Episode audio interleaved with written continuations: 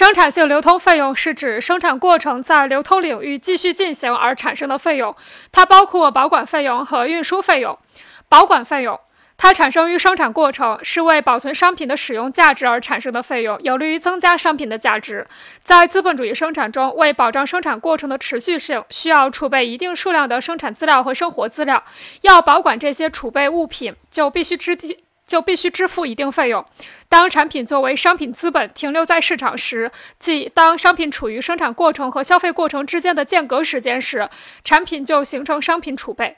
商品资本。作为储备形式的商品，在每一个循环中出现两次：一次是在售卖阶段，它是资本本身的商品；另一次是购买阶段，它被购买后将转化为生产资本。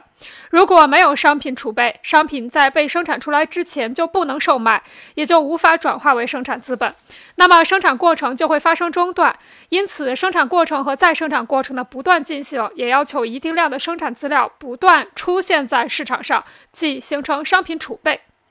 商品资本要作为商品储备停留在市场上，必须要支付一定的费用。比如，商品储备需要有建筑物、站房、储藏库、货站等，这些都需要一定的保管费用。同时，要完成商品储备，还需要支付在仓库保管员、搬运工人劳动力的报酬。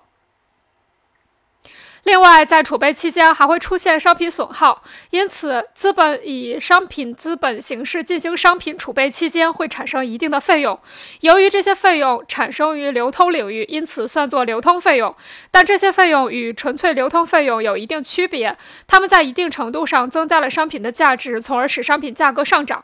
运输费用，运输是使产品发生场所的变换，即产品由一个地方移动到另一个地方的实际运动。在资本主义生产条件下，产品就是商品。社会劳动的物质变换是在资本循环和商品形态变化中完成的，因此商品运输和商品流通是互相联系的，但二者也并非不可分离。没有商品的物理运动，即商品运输，商品也可以流通。同样，没有商品流通，甚至没有直接的商品交换。产品也可以运输，例如在房屋买卖中，房屋是作为商品流通的，但它并不经过运输。另一方面，在某些地方，虽然社会产品不进行商品流通，也没有直接的物物交换，但运输业依然在社会经济生活中起着十分重要的作用。由于商品运输发生在流通领域，运输费用就表现为流通费用的形式，但它的生产性质并不会因为它表现为流通费用而发生改变。商品运输的目的是为了使商品进入消费领域，从而实现商品的使用价值，所以运输业就成为一种追加的生产过程。耗费在运输业上的资本价值就会转移到所运输的商品中去。既然运输业具有生产性质，那么商品生产的一般规律也同样适用于运输业。